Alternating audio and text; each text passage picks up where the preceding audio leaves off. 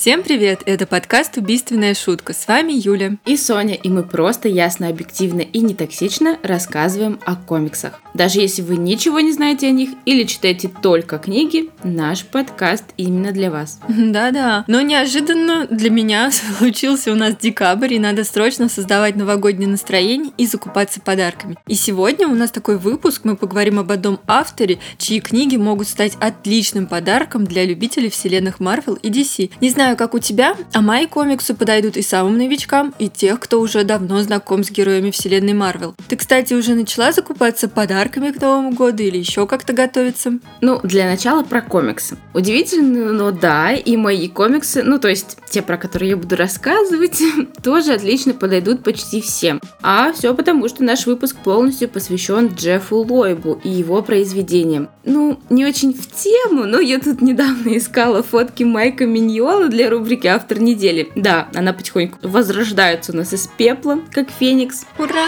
И он такой э, прям милый. Я не знаю, ну вот реально одна из категорий мужчин, которые вызывают у меня какое-то жуткое умиление, это вот лысый мужчины.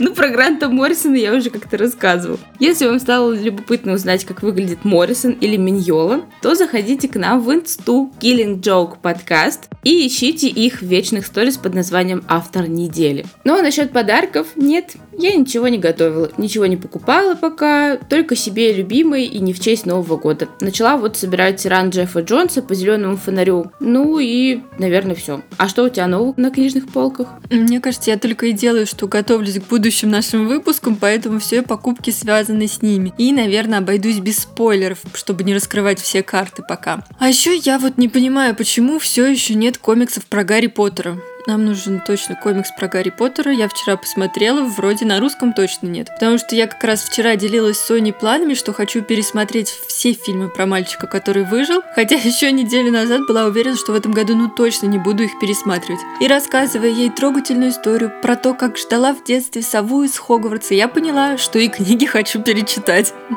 Хотя, конечно, я их уже читала все-все-все на русском и на английском даже. И вот опять наступил тот момент, когда так хочется перечитать Гарри Поттера. Кстати, если вам тоже очень хочется его перечитать или впервые познакомиться с ним, то есть совершенно потрясающие аудиокниги. Их читает Стивен Фрай. Боже, у него такое произношение вот этого Harry Potter and the Philosopher's Stone. Господи, это реально мой краш. Он так круто читает. Реально все очень понятно. У него очень-очень классный британский английский, поэтому если хотите вот что-то послушать, например, и создать новогоднее настроение, для меня Гарри Поттер почему-то это сто процентов новогоднее настроение, то очень советую. Еще более по-британски было бы, если бы читалось это Бенедикт Камбербэтч. Hello, I'm Benedict Cumberbatch, and I'm here for two reasons. Firstly, to show you the secret to making the perfect cup of tea.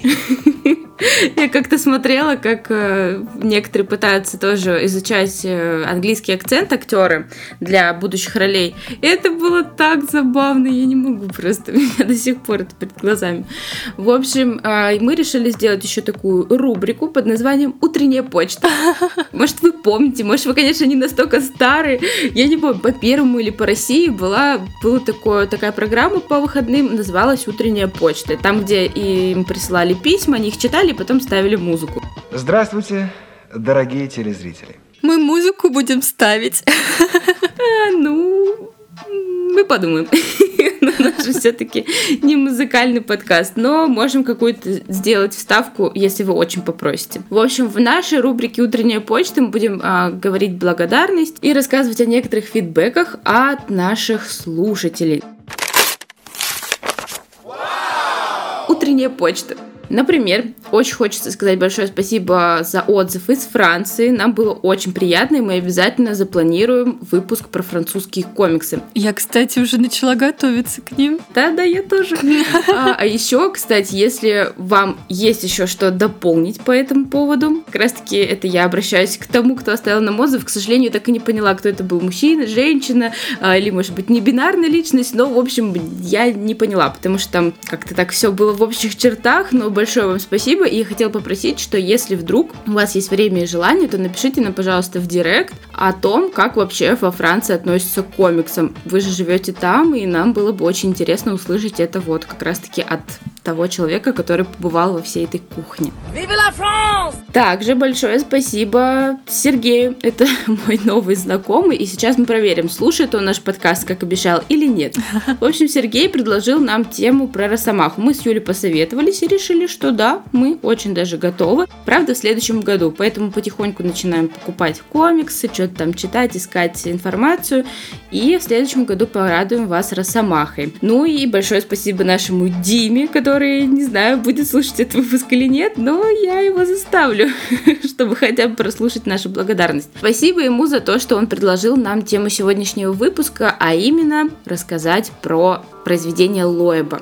Итак, Джозеф Лоеб III, больше известный как Джефф Лоеб, американский продюсер и известный автор комиксов. Сделал себе имя благодаря таким историям, как «Бэтмен. Долгий Хэллоуин», «Бэтмен. Темная победа», «Супермен на все времена», «Человек-паук. Грусть», «Дардевил. Желтый», «Бэтмен. Тихо», ну и многие другие. За всю свою карьеру он получил 4 премии Айснера и 5 премий журнала Wizard. Также известен своей работой над телесериалами «Тайны Смолвиля» и «Остаться в живых». Большую часть работы над комиксами он провел вместе с художником Тимом Сейлом. Также у Джеффа Лойба был сын Сэм. При рождении тоже Джозеф. Он решил пойти по стопам отца, даже написал сценарий комикса «Бэтмен Супермен номер 26» и работал с Тимом Сейлом над Tales of the Vampires. Но, к сожалению, в 2005 году, когда ему было 17 лет, он умер от рака.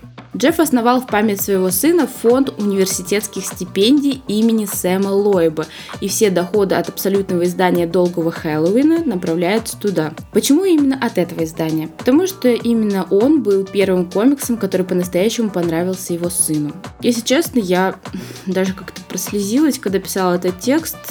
Какая жизнь все-таки очень странная штука. А чтобы внести немного позитива после такой грустной новости, я вам зачитаю название героев из эмоциональной линейки Marvel на украинском. Галк, Людина-павук и Шибай-голова. Интересно, последнего все узнали? А как будет Капитан Америка по-украински? А вот вообще просто Капитан Америка. Да, я поэтому не стала его включать в эту подборку. Удивительно, но о таком известном сценаристе, как Лойб, совершенно мало информации в интернете, и его жизнь закрыта завесой тайны. Даже во всевозможных предисловиях и послесловиях к его комиксам максимум есть интервью и рабочие моменты, но не более. Тогда пару слов о Тиме Сейли, который сегодня не меньшая звезда нашего выпуска. Тим Сейл живет в Южной Калифорнии со своими старыми собаками Хотспуром и Шелби. О, как ты Шелби.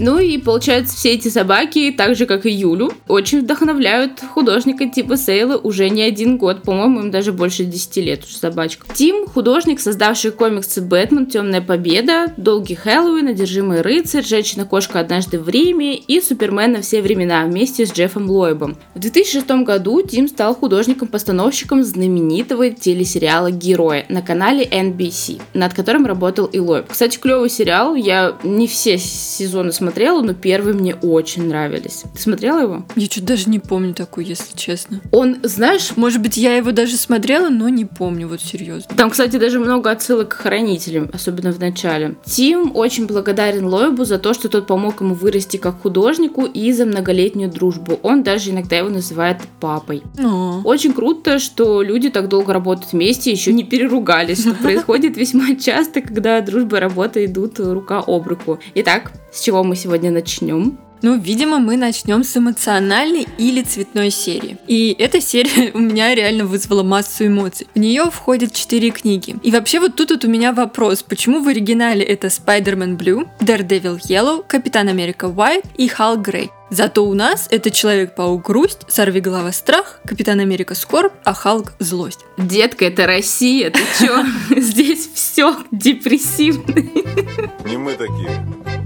Жизнь такая. А связь цветом вообще кажется намного более очевидной и интересной, чем одно выбранное чувство. В принципе, можно любого поменять местами, но если бы был бы «Сорви голова скорбь» и «Капитан Америка грусть», ничего бы особо не изменилось. А вот цвет там реально имеет намного большее значение. Вообще, я бралась за чтение этих графических романов, ну так, без особых ожиданий, тем более, что некоторых из этих героев я, признаться, ну не очень люблю. Но все истории оказались очень-очень интересными, и три мне просто очень понравились на все 100, 200, 300 процентов. Вообще все четыре героя очень-очень известны и супер популярны, и мне кажется, их знают даже те, кто совершенно не интересуется комиксами. Про них уже столько всего написано и даже снято, что я была уверена, что ну вряд ли чем-то уже удивишь меня. Но Лоэбу реально это удалось, и он действительно создал уникальные и очень-очень глубокие истории. Да-да, комиксы про супергероев тоже могут быть глубокими. Интересно, что Лоэб и Сейл не придумывали новых героев заново, а предложили новый взгляд на те первые комиксы, созданные еще Стэном Ли, Джеком Кирби, Биллом Эвереттом и Джоном Ромитой-младшим. И старшим, наверное, он там тоже, по-моему, принял участие. А все четыре истории — это современный взгляд повзрослевших героев на их самые-самые первые супергеройские шаги. Лоя буквально препарирует чувства героев, наделяя их глубиной и психологизмом. Серьезно, вот э, когда создавались первоначально комиксы, они были, ну, достаточно простые, э, никаких особых глубоких переживаний, никакого современного сторителлинга в них не было. И Лоеб все вот это добавил. Эмоциональная серия вышла как раз на русском в издательстве «Параллель комикс». Это потрясающее издание с твердой обложкой, софт-тач, стеснение, матовая бумага, великолепные краски. Вот прям идеальный подарок как для любителей комиксов, так и только начинающим. И можно, например, выбрать отдельный том про любимого героя или все четыре в чудесном слепкейсе. Да, кстати, очень реально красивое оформление, очень качественная обложка и все остальное. Такой подарок запомнится уж точно, точно. Мы тоже не отказались. Да и вообще вся золотая коллекция, это, получается, параллель комик создавала вот эти эмоциональную линейку, mm-hmm. а есть еще у Камильфо золотая коллекция, там тоже очень красивые комиксы. Вот у Юли есть Marvel 1000 из этой коллекции. Да-да, про него сегодня еще будет. А, о, интересно. Я очень жду. Вот, и получается вообще вся та же линейка в красивом таком ярком подарочном оформлении, так что для Нового года вам лайфхаки ловите. В далеком 2002 году вышли шесть номеров комикс «Сорви голова» желтый, и они составили первую книгу цветной серии, которая, кажется, стала своего рода терапией для известных героев. Например, а, Мэтт Мёрдок пишет письма, и когда понимает, что пишет он их Карен, ох, реально подкатывает ком горло, ведь она их уже никогда не прочитает. Но Мэтту это нужно в первую очередь для себя, чтобы самому все вспомнить, осознать, принять и, может быть, попробовать отпустить. Да, Карен здесь уже мертва, а Мэтт начинает начинает вспоминать, с чего все начиналось. И вот скажите мне, при чем здесь страх? Самое страшное для героя без страха уже произошло. А вот желтый как раз играет весьма важную роль. Ведь именно из желтого халата своего отца он и шьет себе самый первый костюм. Мы видим самые-самые первые шаги сорви голова, придуманные еще Стэном Ли и Биллом Эвереттом. Но уже совсем под другим углом. Лихие приключения приобретают такой горьковатый привкус ностальгии и предчувствия трагедии. Теперь слепой герой воспринимается совсем по-другому. Это чувство чувства и эмоции выходят на первый план. Но при этом это остается очень увлекательной и реально классная история. Она начинается еще до того, как Мёрдок впервые наденет костюм, когда еще жив был его отец и скидывал тот самый желтый халат, выходя на ринг, чтобы выиграть один за другим все боксерские бои, даже тот самый последний. И дальше мы видим, как Фоги и Мэтт открывают адвокатскую контору, ищут секретаря, как к ним впервые приходят на собеседование Карен и Фоги, именно Фоги впервые влюбляются в нее с первого взгляда. Первые клиенты адвокатской конторы оказываются фантастической четверкой. Но в Нью-Йорке это не удивительно, ведь там уже заговорили о новом супергерое. Сюжет истории будет отлично знаком каждому, кто хоть немного интересовался героем, но впечатление от него совершенно новое. Это очень взрослая и личная история героя. При этом в каждом фрейме чувствуется уважение к классическим комиксам. И видно, что Сейл заимствует визуальные приемы комиксов прошлого, но при этом перерабатывает их и создает потрясающую атмосферу того времени. Но все изображения сейчас выглядят очень-очень современными. Но я бы назвала рисунок здесь немного неровным.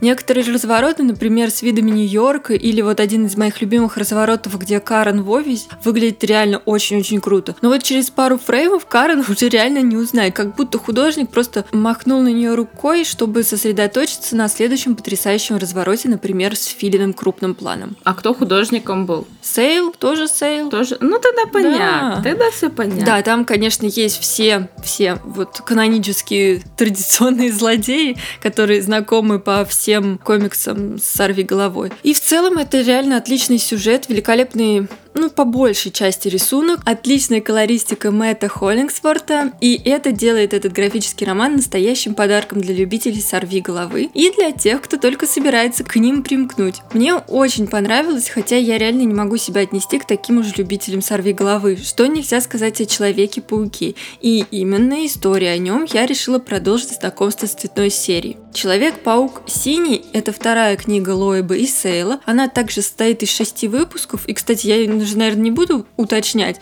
но они все состоят из шести выпусков, кроме Капитана Америка, потому что у Капитана Америка шесть выпусков и есть еще нулевой. А, кажется, у нас она вышла последней, но стала одной из самых популярных, потому что она вышла еще и вот в той самой Ашет коллекции, где 156 черных книг, которые собираются в цельную картину с героями Марвел на корешках. Да, все бы ничего, но мне кажется, люди, которые их собирали, уже состарились. Блин, ну это вообще... Ну, я бы, честно, хотела бы, наверное. Сейчас, кстати, видела на некоторых маркетплейсах возобновилась продажа вот этих ашеток и красных, и черных, и они, кстати, прям по очень адекватной цене. Что-то там по 200 рублей, там по 250, 300, нормально. Не то, что раньше, например, 700 рублей книга. На Авито я видела уже продают всю собранную серию, но она стоит там вообще какую-то... Ну, там у кого-то 14 тысяч, у кого-то 36, в зависимости от выпусков. Поэтому, конечно, ну, для кого-то будет это большая сумма сразу так взять и купить. Что ж, надо найти время читать. Такой купил, ну, красиво, и все. И стоит. Точно.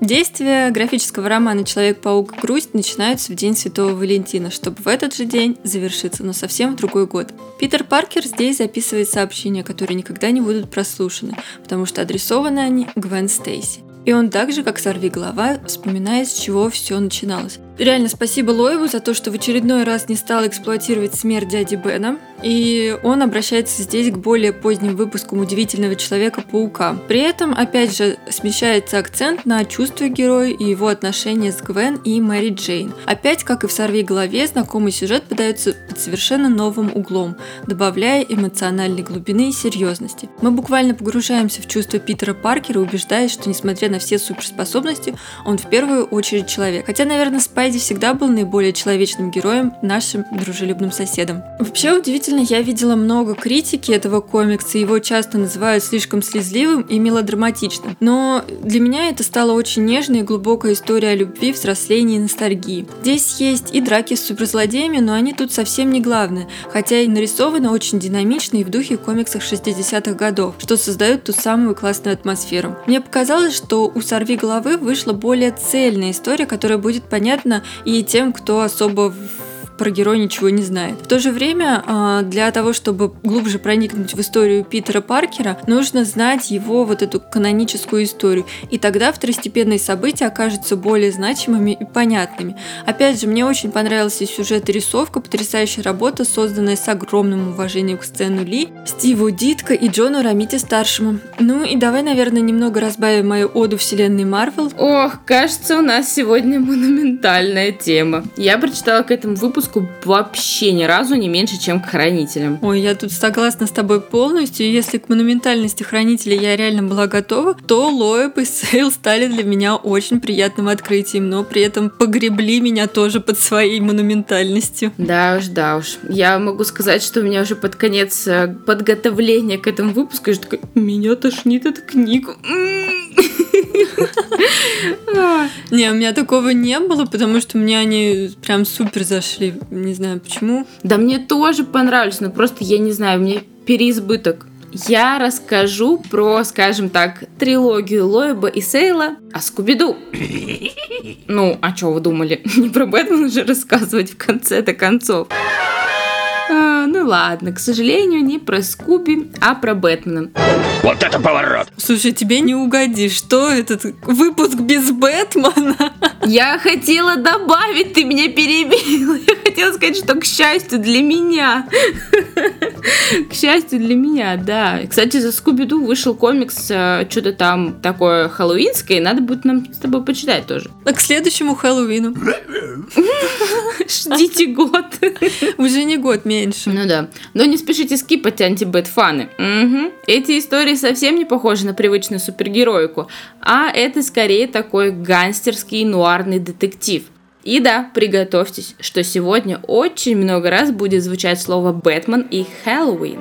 Именно этой трилогией вдохновлялся Крис Нолан при создании своей культовой трилогии, м удивительно, о темном рыцаре. Даже есть такие моменты, которые он взял вплоть до цитат. Например, в эпизоде под названием «Одержимый рыцарь страхи» есть момент, где Бэтмен ловит пугало и, врываясь в его укрытие, произносит Крейн. а пугало, который и есть Джонатан Крейн, отвечает Профессора Крейна сейчас нет на месте, но вы можете записаться. Я думала про детонатор. Где детонатор?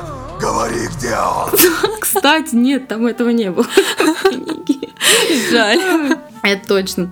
Вообще принято ставить трилогию в такой порядок. Сначала долгий Хэллоуин, затем темная победа и затем одержимый рыцарь. Но по логике событий я бы расположила их иначе. Сначала долгий Хэллоуин, затем одержимый рыцарь, потому что именно в нем содержится эпизод «Женщина-кошка однажды в Риме», который идет как раз перед основными событиями темной победы. И там у Бэтмена еще нет помощника по прозвищу Робин. А вот в темной победе, которую я, и не только я, а еще издательство Азбука рекомендую читать последний, Робин появляется. Ну, если издательство Азбука рекомендует, то реально надо так читать, потому что они анонсировали, что Трансмет второй том выйдет. Я их снова люблю. Ура, ура.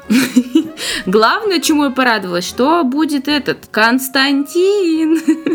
Ура, Костик. Нам нужен этот отдельный выпуск про Константина. Обязательно. Я смотрю сериал, и вот честно, я так разочарована, что нет продолжения. Я, правда, не досмотрела первый сезон, но мне очень нравится. Хоть и, как я уже говорила, на сверхъестественное очень похоже, но, блин, я так расслабляюсь под этот сериал просто. Я вот смотрю его перед сном. Там он такой какой-то жутенький. В смысле, в плане внешности? Нет, в смысле, там какие-то демоны лезут вообще прям с первой серии. Я такой, о, я же буду потом Нет. В темноте Не знаю. бояться. Да нет, там мне на самом деле не так страшно, нет. Ну, как бы есть там такие, там, какие-то моменты, вот это вот скримеры. Ну, такое, такое. Для, для хоррор бывалых это вообще детский сад. Так что да, Константину быть вообще, о, хочу книгу скорее. Правда, долго ждать придется. А еще кризис на бесконечных землях, да, анонсировали, и это просто офигительно, потому что это тоже какое-то монументальное произведение, которое я старалась ограничивать себя и не читать онлайн, чтобы не потерять половину удовольствия. Ну, а если уж мы возвращаемся к нашей теме, что-то мы не хотим возвращаться, потому что мы уже такие сами себе все проговорили, там прописали, когда готовились к выпуску. Да, 150 раз. И такие уже все, как бы выдохнули, выговорились. Долгий Хэллоуин является духовным продолжением Бэтмена Год Первый Фрэнка Миллера, про который мы говорили в 12 выпуске It's Miller Time. Здесь все начинается в лучших традициях гангстерских историй. Кармайн Фальконе по кличке Римлянин, неуязвимый главарь преступного мира Готэм-Сити, устраивает светскую свадьбу для своего племянника Джонни Вити. Кажется, только вчера римлянин нанимал человека, чтобы тот вонзил племяннику нож в сердце. Это была цитата из самого комикса, по которой сразу становится ясно, что Лойб озаботился о проработке собственной бэт-вселенной и подробных описаний, которые помогают лучше разобраться в персонажах и происходящем. И это была бы не настоящая гангстерская свадьба, если бы она не закончилась перестрелкой. Стреляли не в кого-либо, а в саму женщину-кошку, которая пыталась воспользоваться возможностью залезть в сейф к римлянину. Спустя некоторое время в Готэме происходит первое убийство. На Хэллоуин два выстрела в голову получает тот самый племянник Фалькона, который недавно женился. И именно с него начинается отсчет жертв убийцы по кличке Праздник. День Благодарения, Рождество, День Святого Валентина, День Матери. Все эти светлые праздники теперь наводят страх на город, потому что пока неизвестный под именем праздник не пойман, они предвещают чью-то смерть. Это очень хорошая и интригующая детективная история, а рисунок Тима Сейла с большим количеством теней придает необходимый нуар и загадочность. Хотя, да, не могу не сказать, что действительно некоторые персонажи у него очень так карикатурно среди общей истории нарисованы. Но было бы слишком скучно, если бы Бэтмен просто расследовал преступление. Потому Лойб схлестнул темного рыцаря в танец любви и ненависти с женщиной-кошкой. И продолжает обнажать нам душу главного героя через воспоминания о родителях. Также здесь описывается тот самый роковой случай, который повлек за собой появление злодея Двуликого. И было интересно наблюдать за тем, как Бэтмен не может смириться с потерей друга, Харви Дента и винит себя в появлении Двуликова. Вообще, для новичков во вселенной Бэтмена эта трилогия самое то. Начинаете с года первого Фрэнка Миллера и продолжаете трилогию Лоеба. Да, отличный совет. Ну, а мы, пожалуй, продолжим с Марвел. Мне осталось рассказать про две книги, одна из которых меня очень реально удивила. Это третий графический роман цветной серии. Почему я думала, что это неинтересный герой? Что за глупость? Халк серый – очень глубокая и драматичная история. Вы помните вообще, что Халк был не всегда зеленым? Первое время после взрыва гамма-бомбы Халк был серый.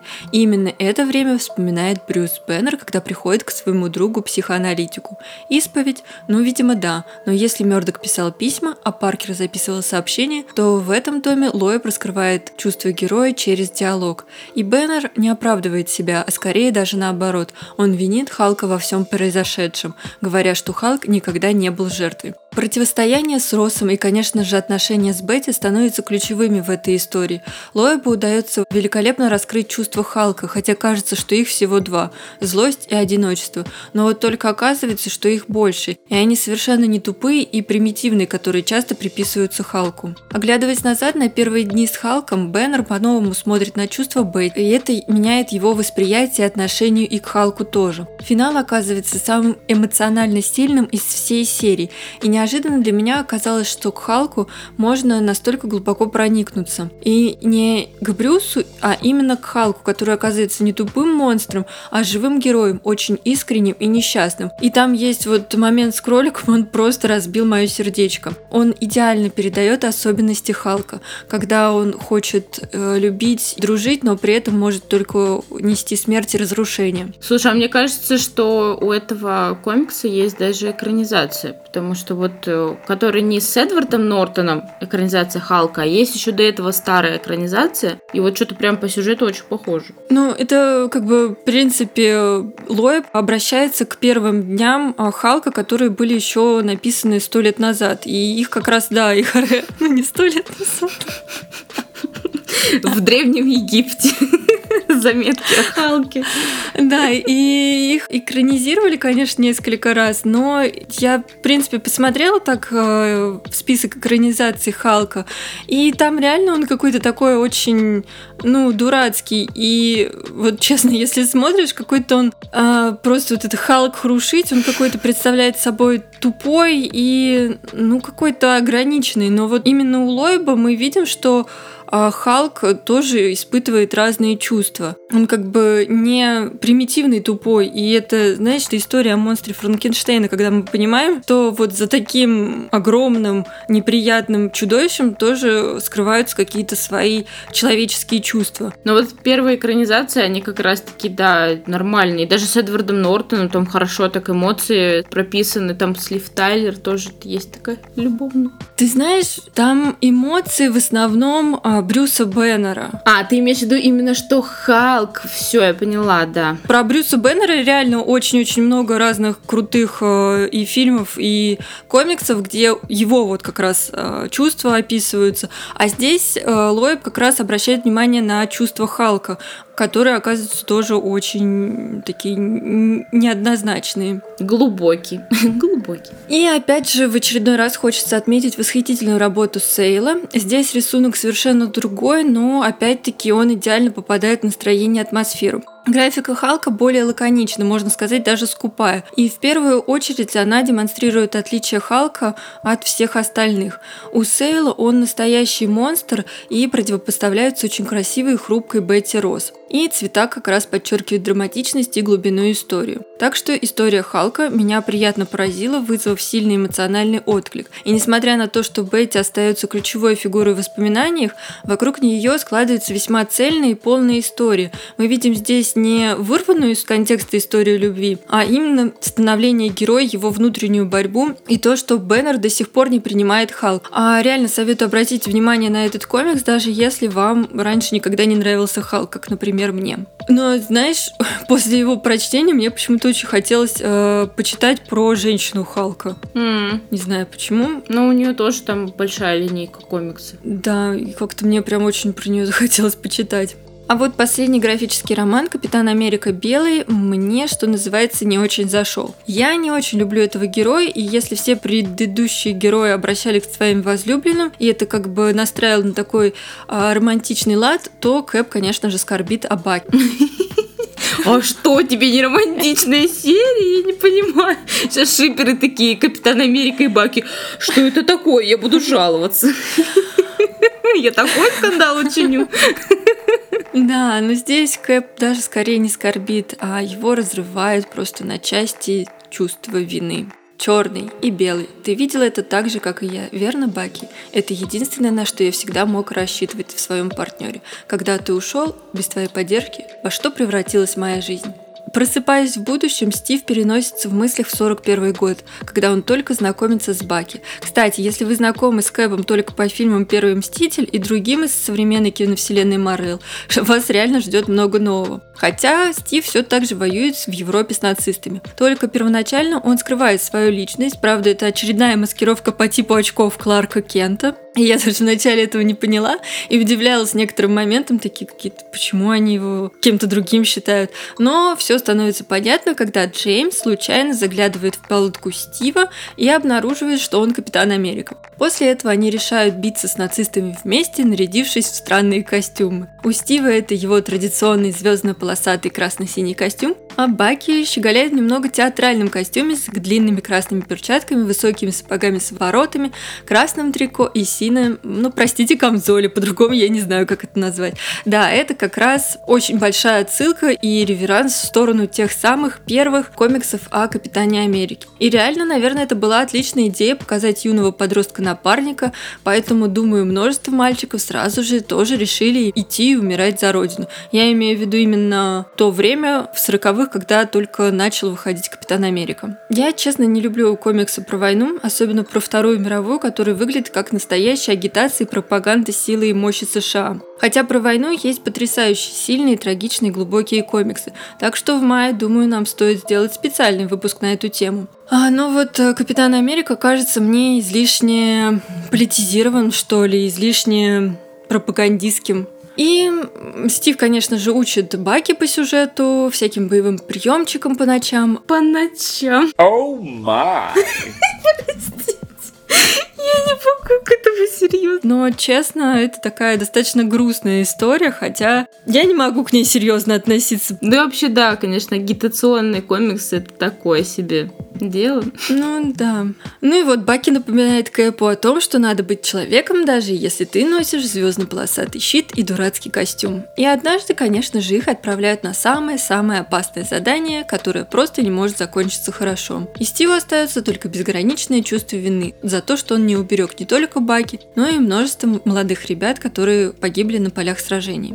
И здесь а, рисунок прекрасно дополняет, идеально соответствует истории, а приглушенные цвета передают атмосферу военного времени. Сейл в своем интервью в конце книги обращает внимание на то, с какой точностью перерисована военная техника, и что это практически свело его с ума. Ну, наверное, так оно и есть. Я в военной технике не очень хорошо разбираюсь. Графический роман был задуман Лойбом еще до выхода в 2005 году «Рано зимний солдат», где Баки оказывается жив. Поэтому горе-капитан выглядит совершенно органично, и его нежелание принимать награды и сцена со статуей вполне кажется закономерным. А, интересно, что нулевой выпуск Капитана Америки Белый был выпущен самый первым не только в цветной серии, но и вообще первый комикс, э, когда Лоэб перешел в Марвел из DC. Но потом что-то у них пошло не так, и финальный сценарий был готов только в 2011 году, а последний выпуск вообще вышел в декабре 2015. И вся цветная серия впервые была собрана в одно издание в феврале 2016 года. В то время как предыдущие книги в цветной серии посвящены романтическим отношениям, Мэтт Мёрдок и Кэрен Пейдж в желтом, Питер Паркер и Гвен Стейси в синем, Брюс Беннер и Бетти Росс в сером. Белый отличается тем, что фокусируется на дружбе между Роджерсом и Барнсом. Лоэб подчеркивал то, что он хотел изобразить Роджерса и Барнса как близких по возрасту друзей и братьев, в отличие от комиксов Золотого века, где Роджерс изображался как отец, а намного старше Барнса. Вообще у них были очень непростые отношения. Именно в Капитан Америке э, Лоэб перенес очень много своих личных эмоций, как раз связанных тоже с его сыном. Вообще вся цветная серия очень-очень классная, и история, и рисовка, и колористика на самом высоком уровне. Поэтому реально советую их. Знаешь, вроде бы все рассказала, но уже через час я пойму, что вот это вот не сказала, вот про это вот забыла.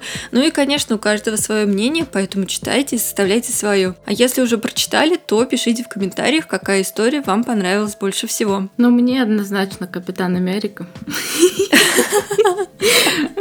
Ну и мне тоже. Не, надо будет сесть за эту линейку. Я как-то долго откладывала, потому что, ну, как-то, не знаю, отзывы читаешь, и нет особого понятия настолько, насколько вообще это хорошая серия, а тут все понятно, спасибо, Юля, ты мне продала еще комиксы. Да, пожалуйста, пожалуйста, обращайся. Да, я бы хотела ознакомиться, мне интересно, я люблю вот эту глубину, эмоциональность, очень мне нравится. Не, очень-очень крутая. Прям некоторые моменты ты такой читаешь, думаешь, божечки, почему она умерла? Mm. Ну вот, я не знаю, может быть, потому что воскрешение Баки как-то обесценил оценила вот это вот все, на что пошел Роджерс, но не знаю, как-то вот. Ну, что ж, раз э, мы закончили нашу монументальную Марвел тему, то продолжим DC. Следующая книга это «Одержимый рыцарь». И это уже такой как бы сборник коротких историй. Первая страхи посвящена Пугалу. Да, все верно. А она одна из моих любимых, потому что Джонатана Крейна здесь можно наблюдать не на двух страничках, а в целой главе. Вау! Да! И самое интересное, что все истории в «Одержимом рыцаре» происходят в Хэллоуин. У Лойба явно какая-то страсть к Хэллоуину, уже за это я его могу полюбить. Итак, страхи Тут все достаточно просто. Бэтмен ловит Пугала, Пугала пытается отравить Бэтмена своими новыми и старыми токсинами страха, кошки-мышки, в общем, но есть одно но. Помимо этой сюжетной арки, Джефф добавил еще и арку с загадочной девушкой Джиллиан, которая активно охмуряет Брюса Уэйна. Mm. В общем, да, она такая загадочная, с изюминкой. И в конце такой неожиданный поворот, скажем так. В общем, очень рекомендую. И здесь как раз-таки мы понимаем, почему Брюс очень ценит Альфреда, своего дорогого друга и дворецкого, потому что он как раз-таки помогает Брюсу не сойти с ума от любви и не попасться на удочку. Далее идет история безумия, где главным антагонистом выступает помешанный на Алисе в стране чудес шизофреник Джервис Тэтч, который зовет себя безумным шляпником. К нему в лапы попадает дочь Джима Гордона Барбара. Помимо поимки безумного шляпника, нам раскрывают и взаимоотношения в семье комиссара Гордона, что немаловажно. Следующая история называется «Призраки» и является аллюзией на повесть Чарльза Диккенса «Рождественская песня». Благотворительный вечер, где присутствует Брюс Уэйн, омрачен появлением пингвина. Уэйн падает в окно, но тут же появляется Бэтмен. Хм, вообще вот ни разу не палевно, вот ни разу просто никто не догадывается. Мне это вот просто тоже как раз насчет очков Кларка Кента тоже очень смешно. Пингвин повержен, но, кажется, Брюс отравился морепродуктами, и этой ночью ему будет не сладко, потому что то ли в бреду, то ли наяву к нему являются три призрака – прошлого, настоящего и будущего. Ну а дальше, я думаю, вы представляете, что было. Подобный сюжет встречается в более современном Бэтмен Ноэль, про который я вам расскажу в новогоднем спецвыпуске. Jingle bell, jingle. Кстати, это же наш первый новогодний выпуск со 2 декабря вас, друзья, и с первым новогодним, нет, с первым зимним месяцем. Еще с первым снегом поздравь. Ну, это, наверное, уже будет не первый у нас. Э, а, кстати... Если весь не растает. Рубрика «Утренняя почта». Сегодня мы записываем в воскресенье, и сегодня день рождения у нашего друга Саши. Саша, ты когда будешь слушать нас в декабре, поздравляем тебя с днем рождения еще раз. Никогда не поздно поздравить еще. Ну и главный плюс содержимого рыцаря – это, опять же, емкий и понятный описание действующих лиц, что позволяет ознакомиться, так сказать, с бестиарием Готэма и читать следующую книгу «Темная победа», уже зная, кто есть кто.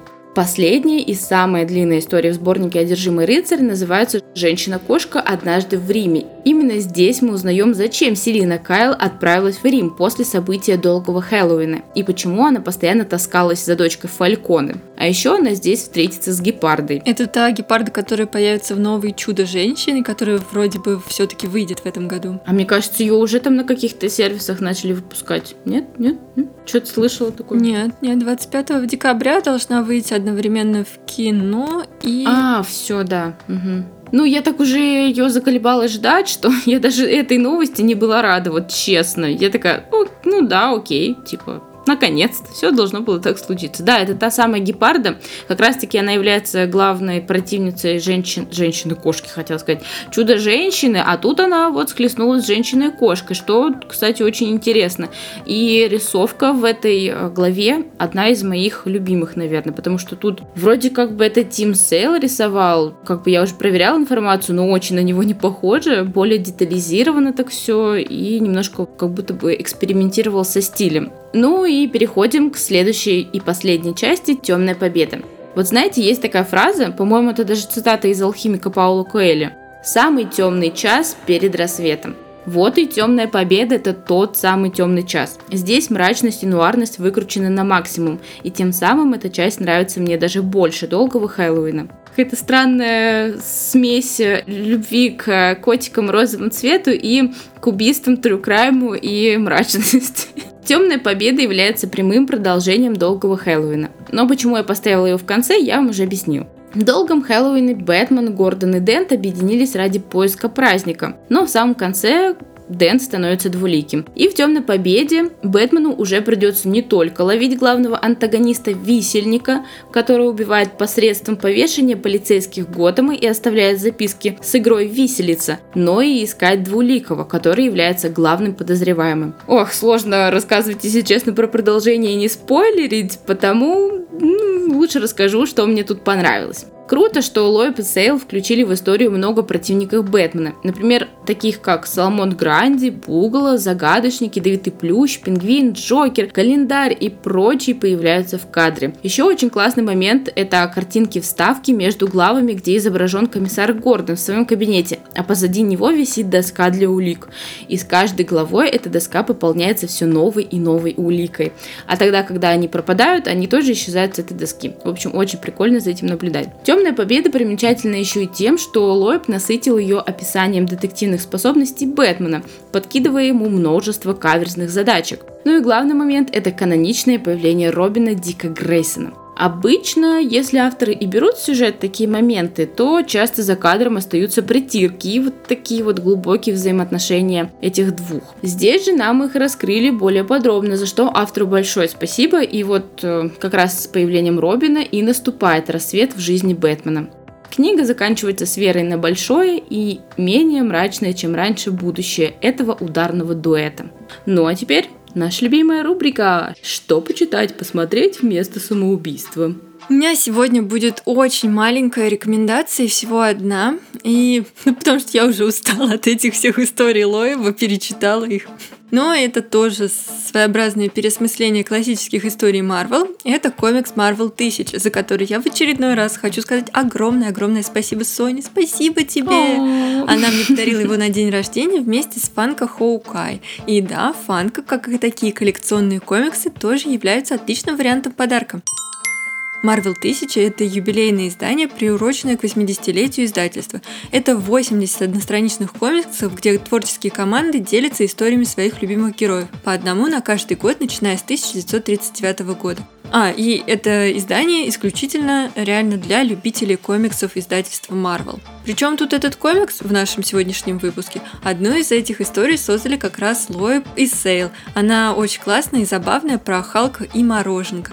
Реально, это очень-очень классный сборник, а, который приятно будет почитать, поностальгировать, повспоминать всем любителям комиксов Marvel. Ну и самое-самое то, что прям вишенка на торте, самое просто вкусное и сладкое, это финальные э, обложки комиксов. Они реально очень-очень крутые, выглядят потрясающе.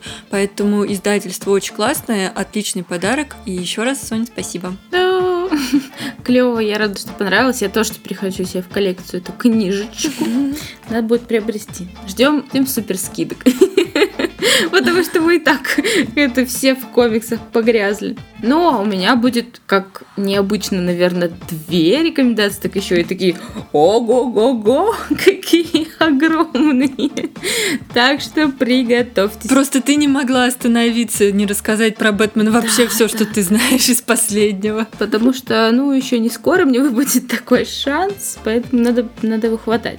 Итак, хаш, Бэтмен, хаш. Браун. М? А, я, я просто не это. Это же какой-то бургер, правильно? Это какой-то картофельный пирожок из Макдональдса, кажется. Браун. Хаш Браун. Ну, может быть, э, и картофельный, я не знаю. Просто я бургеры не очень. Я в Макдональдсе, кстати, заказываю себе этот шримп-ролл с креветками, вот. Я тоже всегда ем шримп-ролл Да, ура! Очень люблю шримп-ролл. И картошечку. Ну, картошка, да. Но только если свежая, то они бывает подсунут, который уже час назад приготовился. Не очень. В мире комиксов сохранить секрет задача не из простых. Особенно сейчас, когда на дворе век сотовых телефонов ICQ. Чего? Это цитата, не спешите смеяться. Форумов и сайтов, занимающихся сбором сплетен. И все-таки нам со сценаристом Джеффом Лойбом удалось больше года держать подробности нашей работы над Бэтменом в тайне. Больше года! Но мы никак не могли придумать по-настоящему крутое имя для злодеев. И лишь спустя несколько месяцев после начала нашего сотрудничества к Джеффу пришло озарение. Имя не только подходило злодею, но и отлично отражало дух нашего проекта. Тихо. Это была цитата Джима Ли, поэтому про ICQ давайте это не будем. Который является художником комикса «Бэтмен Тихо». Выбрал я его не только потому, что его тоже написал Лоеб, но и потому, что я просто обожаю рисунок Джима Ли. И читать этот комикс – настоящее наслаждение и невероятная смесь проработанного сюжета и идеально дополняющие его картинки. Повествование начинается от лица Альфреда Пенниворта, дворецкого и вообще одного из главных людей в жизни Бэтмена. Он последовательно и емко рассказывает о становлении Брюса Уэйна на путь борьбы с преступностью, что позволяет хорошо понять комикс даже тем, кто далек от вселенной Темного рыцаря. Затем мы переносимся в настоящее, где Бэтмену предстоит спасти юного наследника империи Ламонтов от убийцы Крока, который решил украсть мальчика ради выкупа. Но эта история не стала бы культовой и любимой миллионами, если бы была так проста. Деньги для выкупа, который Бэтмен как бы спас, обезвредив Крока, украла женщина-кошка, и во время преследования темный рыцарь неудачно падает с крыши и получает серьезную черепно-мозговую травму. Ну все, конец, Бэтмен умер. Ну ладно, ладно. Это я вам всего про первые 10 из 300 страниц рассказала. Жизнь Брюсу спасает его старый друг и знаменитый хирург Томас. Затем в годами начинает происходить череда не совсем естественных для злодеев происшествий. И объявляется новый, который зовет себя Тихо или Хаш в оригинале. Ну а дальше нас ждут призраки прошлого, любовная история с женщиной-кошкой, огромное количество персонажей, причем не только готэмских завсегдатаев, там даже есть Супермен, и множество загадок, которые ведут к разгадке самой главной. Кто кроется под маской Хаша? Ну, во-первых, это офигительно красиво. Джим Ли один из моих любимых художников комиксов. Видно, как сильно ему нравится Бэтмен и как круто он его изображает на страницах этой истории. Его развороты и обложки уже давно стали множеством постеров и даже фигурками. А вообще, мой личный топ художников-комиксистов это Джим Ли, Ли Бермеха, Шон Мерфи, Фейбок, о, Грег Капула, Дэвид Финч и, конечно же, Алекс Росс. А у тебя? Знаешь, у меня вот на первом месте этого топа это Хуанхо Гуарнида, обожаю просто его. Шона Мерфи я тоже очень-очень люблю. А еще Альбукерки, Брюс Тим, Габриэл Родригес и, может быть, даже Джок. У него есть очень-очень крутые работы. Джок! Юля! Юля, ты в порядке? Ты в порядке? Ты в порядке, Юля?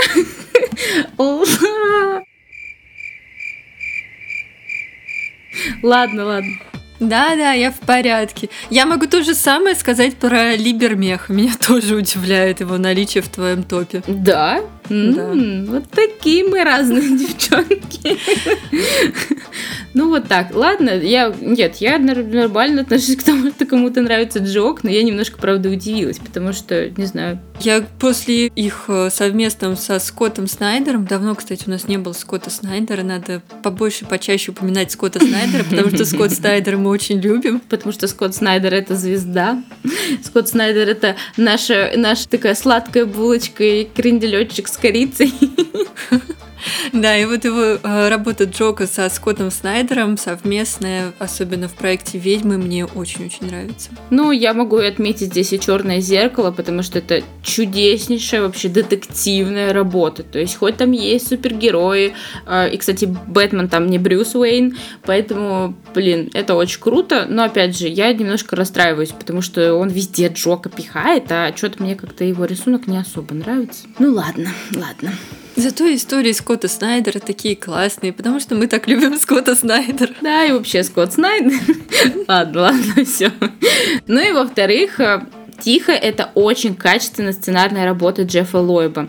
Ты сначала подозреваешь, что под маской один, затем он уводит твои подозрения в другую сторону, затем разбивает все это на сотни осколков и получается очень круто. Лойбу было не совсем привычно работать над комиксом не с Тимом Сейлом, но он был рад, что вытащил еще лучший лотерейный билет в виде Джима Ли. Джим смог отлично передать смысл, заложенный Лойбом, и превосходно украсить его. Это тот комикс, который я вам крайне не рекомендую читать онлайн, потому что вы потеряете половину удовольствия. Я читала его уже несколько раз, но все равно подхожу периодически к полке, чтобы насладиться рисунком и всеми этими обложечками, всеми этими артами, разворотиками.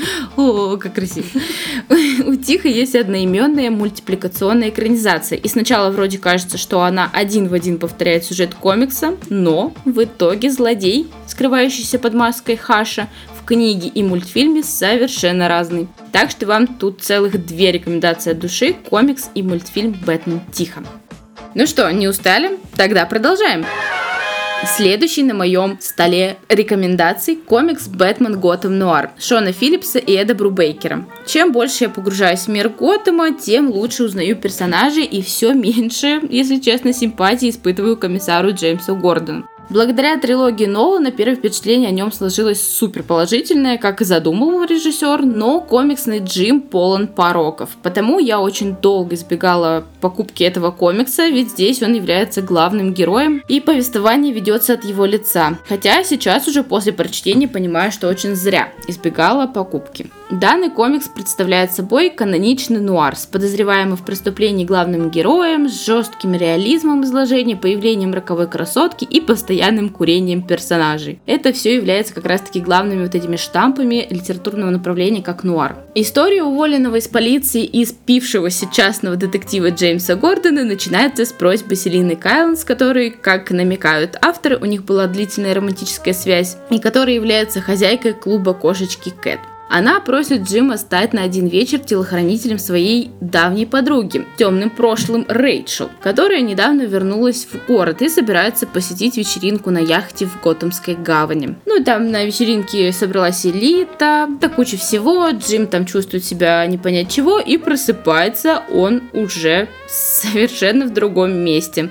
То есть он там напился, в общем, вел себя неподобающе, и проснулся он под мостом на каком-то пирсе. Все бы ничего, но рядом лежит тело той самой Рэйчел. И тут начинается все самое интересное. Этот комикс однозначно стоит внимания за свою необычность. Он буквально переносит нас в нуарный мир Готэма, наполненный запахами сигаретного дыма, звуками джаза и гангстерами. Никакой привычной супергеройки. Даже Бэтмен тут появляется эпизодически и больше похож на какое-то темное существо. А еще здесь очень необычный амплуа Джокером. Ну, что поделать. Таковы особенности жанра. Супергероики никакой, зато много гангстеров и курение.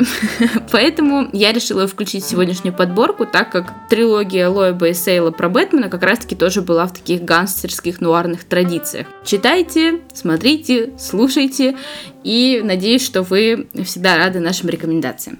А мы продолжаем вас радовать каждую среду новым выпуском. Слушайте нас в ваших любимых приложениях, пишите нам в Инстаграм, а также ВКонтакте, Ютубе, Телеграм и Твиттере. Можно писать, задавать вопросы, предлагать темы, мы всегда рады поболтать. И расскажем про вас в нашей рубрике «Утренняя почта».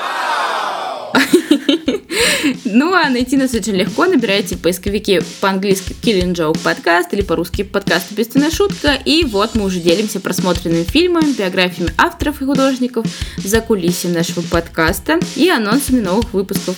До встречи в следующем выпуске. Всем пока!